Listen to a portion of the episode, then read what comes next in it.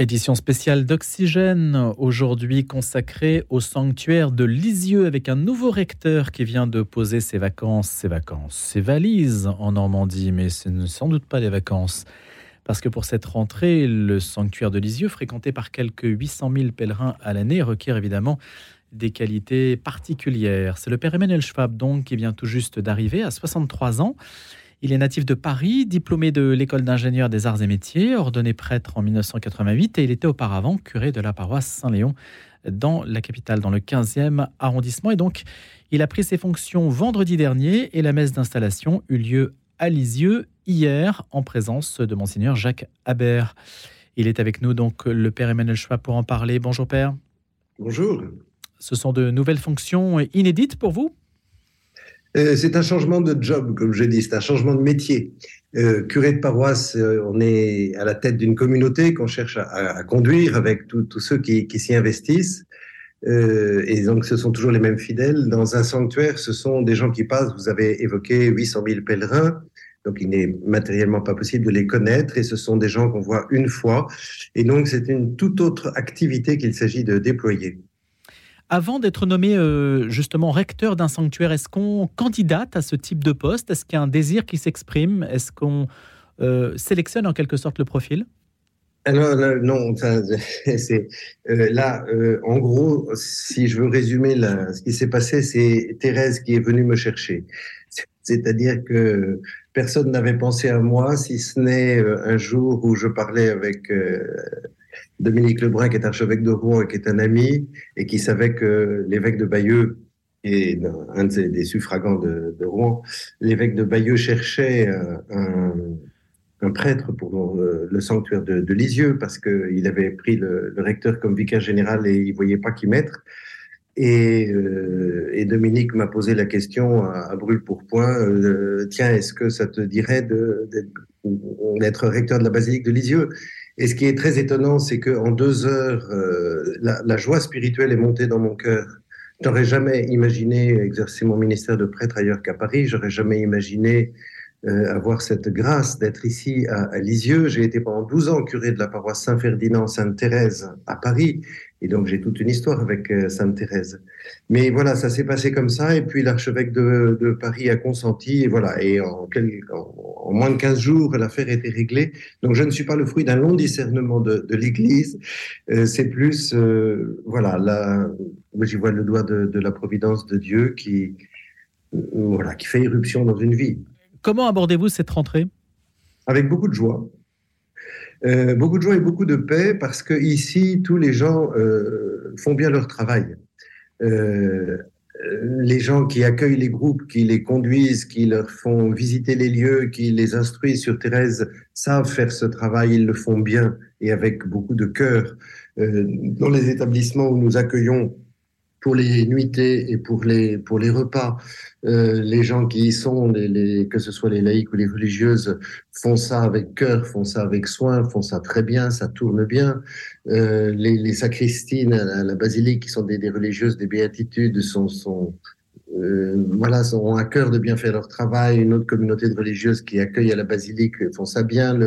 L'homme qui, qui s'occupe des, des, des, bougies, euh, encore l'autre jour félicité parce que tout est propre, tout est bien. Donc, ils n'ont pas besoin de moi pour que ça tourne.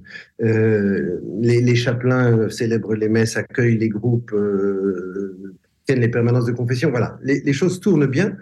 Euh, moi, j'arrive là pour pour que ça tourne encore mieux et peut-être pour euh, aider à, voir de, de, nouvelles pistes et surtout à déployer le message de Thérèse euh, à travers euh, le monde entier. Alors cette année, Père Emmanuel Schwab, c'est quand même une année jubilaire, hein, parce que 2023, ce sont les 150 ans de la naissance de Thérèse de Lisieux, les 100 ans de sa béatification. On imagine qu'il y a des événements et, et un agenda un petit peu chargé, non?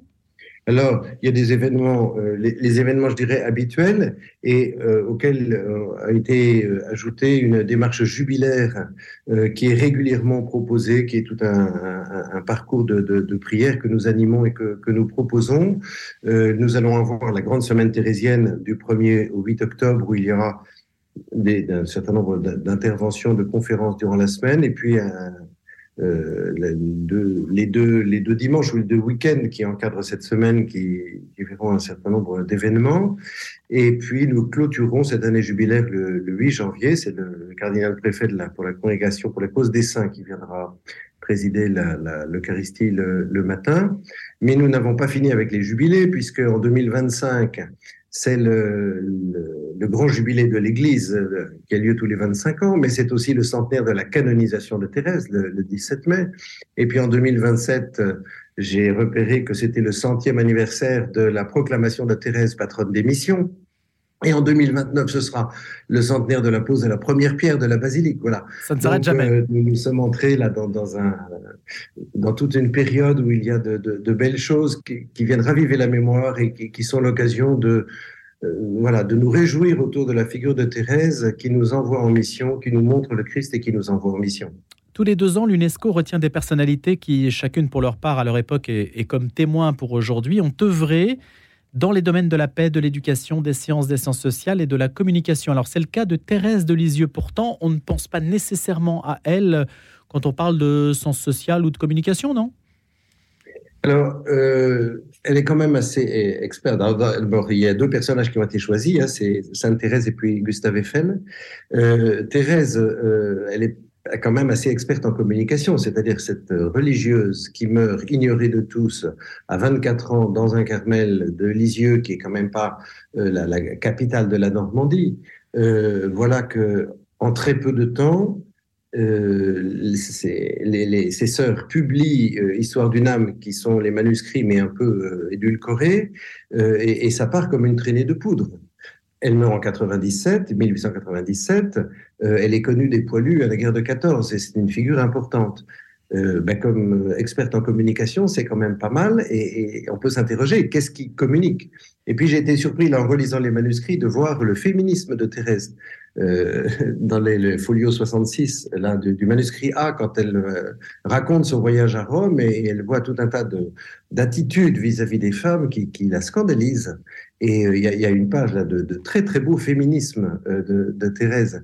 Non, c'est une figure très, très actuelle. C'est une femme déterminée, c'est une femme qui, qui sait ce qu'elle veut, c'est une femme qui, qui, ne mollit pas dans, dans, son combat et en même temps qui, est, qui a une attention à, à, à chacun qui est, qui est magnifique. Est-ce que vous avez un témoignage, Père Emmanuel Schwab, ou un aspect de l'œuvre de Thérèse qui vous, vous touche particulièrement intimement? Alors, euh, il y a beaucoup de choses. Euh, je, je crois qu'une. Alors, j'ai en commun avec Thérèse, ma, ma vocation de prêtre, c'est vraiment euh, aimer Jésus et le faire aimer. Ça, c'est quelque chose qui, qui, est en commun avec Thérèse. Oui. L'autre chose qui me touche, c'est euh, comment Thérèse, vraiment dans les petites choses, cherche à aimer. La, la description euh, qu'elle fait de la manière dont elle accompagne une vieille sœur grincheuse dans son, dans son fauteuil roulant. Mmh. Euh, où, où elle, elle, décrit par le menu la manière dont elle l'emmène au réfectoire, etc. Euh, voir comment Thérèse euh, arrive à vaincre son impatience, vaincre son, sa, sa elle s'irrite avec cette sœur. La, la sœur est vraiment euh, agaçante et, et, et, et Thérèse, euh, voilà, prend sur elle et, aime cette femme et, dit et puis mais j'ai même à rajouter un, je lui ai fait mon plus beau sourire, Merci. etc. Et elle arrive à gagner le cœur de cette sœur. Ah ben voilà un point tout à fait illustré par le quotidien. Merci beaucoup, Père Emmanuel Schwab, nouveau recteur du sanctuaire de Lisieux et bien sûr ancien curé de Saint-Léon à Paris dans le 15e. Merci d'avoir été l'invité d'Oxygène.